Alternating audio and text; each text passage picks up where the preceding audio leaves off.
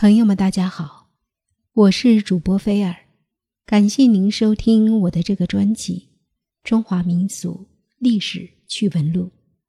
今天要说的这个趣闻是有关西汉末年新朝的建立者王莽。王莽生于公元前四十五年，逝于公元二十三年，字巨君。新显王王曼长子，西汉孝元皇后王政君的侄子，篡夺皇位，新朝开国皇帝。王莽为西汉外戚王氏家族的重要成员。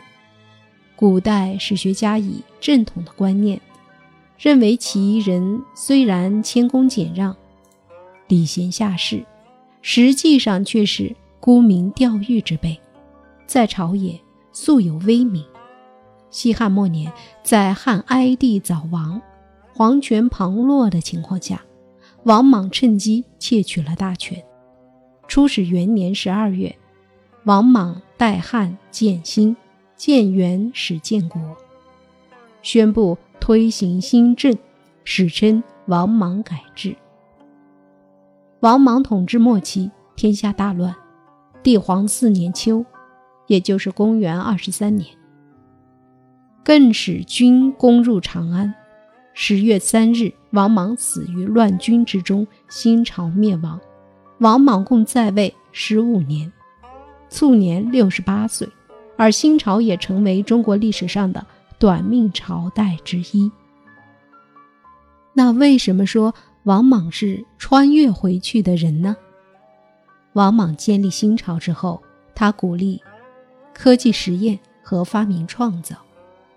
目前，史界公认王莽时期是我国古代科技发展史上一个不可忽视的重要时期。这一时期，科学技术迅速发展。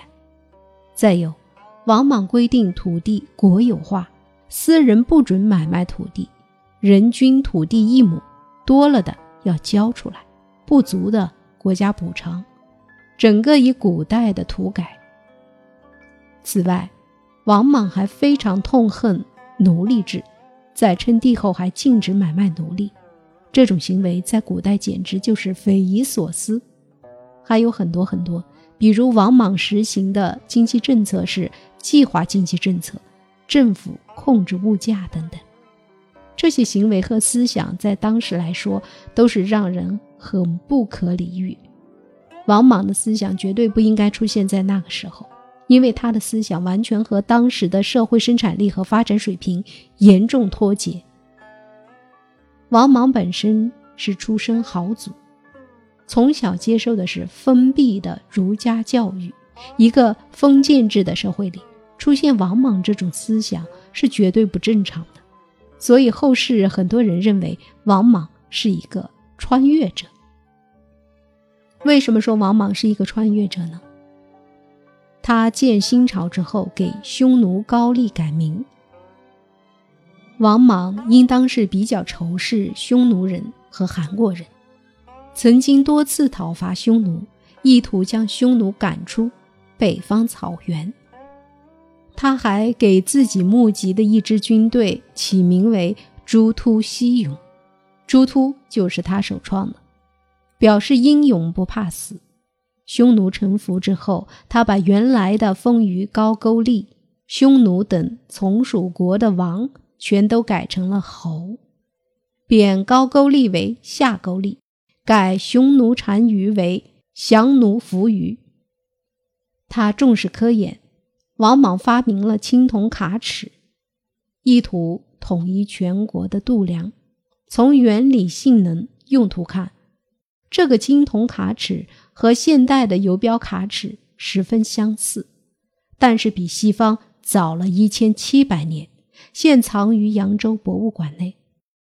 公元十九年，王莽得知有位巧匠能制作一种飞行器，这种飞行器是用大鸟的羽毛做成翅膀，然后装在人身上，可飞行数百步。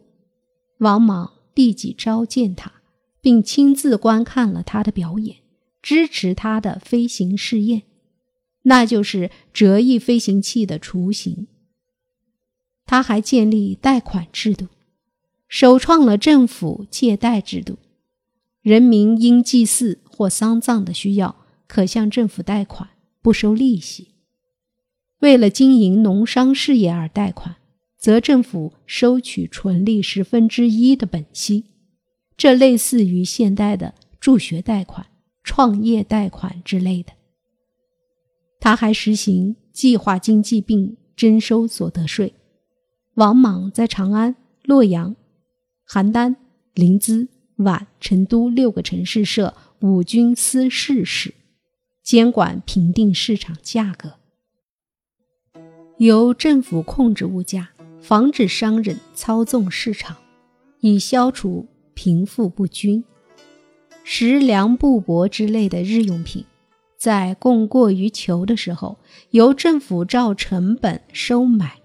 求过于供时，政府进行卖出，以阻止物价上涨；而对于工商业，包括渔猎、卜卦、医生、旅馆，以及妇女们家庭养蚕织布，从前都自由经营，现在新政府都苛征纯利十分之一的所得税。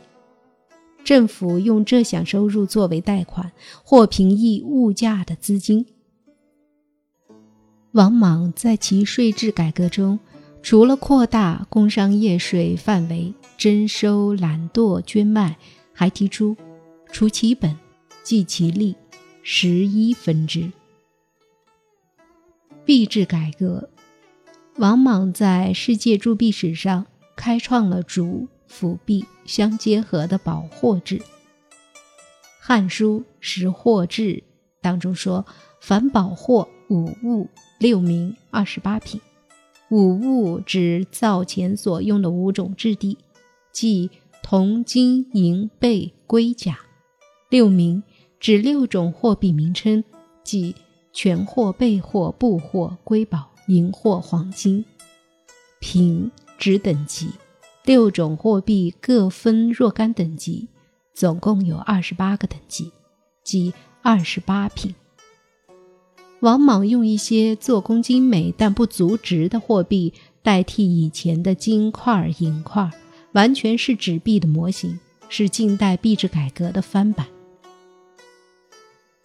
王莽本人极其迷信，喜欢搞祥瑞，甚至临死还抱着他受命于天的一个斗还是什么的，完全看不出什么现代感。在王莽执政后期。国内连年发生各种自然灾害，也算是王莽运气不好。当了皇帝不久，要受到老天爷的考验。这个时候，国内有数不胜数的起义军队，或大或小。在长安城内，也出现了不少的鸡鸣狗盗之辈。而当时全国各地都是起义军，其中有两支最大的，就是南方的。绿林军和北方的赤眉军了。王莽虽然推行了新政，但是自然灾害的频繁发生，对王莽的新政造成了不小的影响，丝毫没有缓解当时的社会矛盾，反而使得天下陷入了更加动荡的时局。各种各样的灾祸也使得国库空虚，早就没有钱再拨款赈灾了，因此。天下的百姓难以生存，饥荒四起，纷纷都投入到农民起义的队伍中去。公元二十三年，绿林军攻入了长安，王莽在乱军中被杀死，新朝就这样灭亡了。王莽的头颅也被后来历代的皇帝所收藏。汉室绵延几百年，只有一个王莽。中断了这种秩序，篡汉成为皇帝。王莽大概是汉室皇帝最痛恨的人了。直到公元二九五年，晋惠帝的时候，洛阳武库大火，王莽的头颅也就在这时被烧毁了。知乎上曾经有个热门的问题，问的是：历史上哪些人像是从未来穿越回去的？答案很多，其中有一个就是王莽。王莽篡了西汉位子，建立新朝的权臣，连一代都没过完就亡国了。他为什么是穿越回去的呢？因为王莽所建的新朝实施了一套我们今天这些现代人才听说过的社会主义制度。当然，他没称呼它为社会主义，他把这套理论称呼为重古，也就是恢复他心目中古代的理想社会。这套理论都包括什么呢？第一是土地国有。私人不许买卖，每家人拥有的土地数量是封顶的，超出了就要没收，分给地主的邻居或亲属。没有土地的农民由政府分给土地，拥有土地的下限也是规定的，达不到下限的由政府补足。第二是冻结奴隶买卖，随着自然淘汰。慢慢消灭奴隶制，达到人人平等。第三是人人都要劳动，无业游民将会受罚，否则在政府监督下服劳役。第四是实行盐、酒、铁器专卖制度，矿产资源归国有，由政府开采。第五是建立政府贷款制度，人民遇到困窘的情况，可向国家政府借贷。慢慢偿还，不收利息。第六是实行计划经济，由政府控制物价，防止物价上涨，造成贫富差距。第七是对各种工商业征收所得税，作为政府控制经济的资金。这些政策，今天的我们一听就很熟悉，这不就是社会主义吗？几十年前我们就是这么实行的。听起来很美，但这一套理想社会在当代是没能推行下去的。更何况在生产力还很低下，从上到下都还很愚昧的汉代，政策实施过程中官吏普遍贪污腐败，原有既得利益者反弹严重，再加上王莽外交政策失误，引来外患，大规模战事反过来。再激起内忧，没过多久，就民变风起。有理想的政治家往往是偏执的，王莽就是。他用高压政策来对待民变，结果只能把反抗引向更加激烈。十五年后，以刘玄为首的民变集团攻陷首都长安，王莽被杀，他的理想社会。也就此消失了。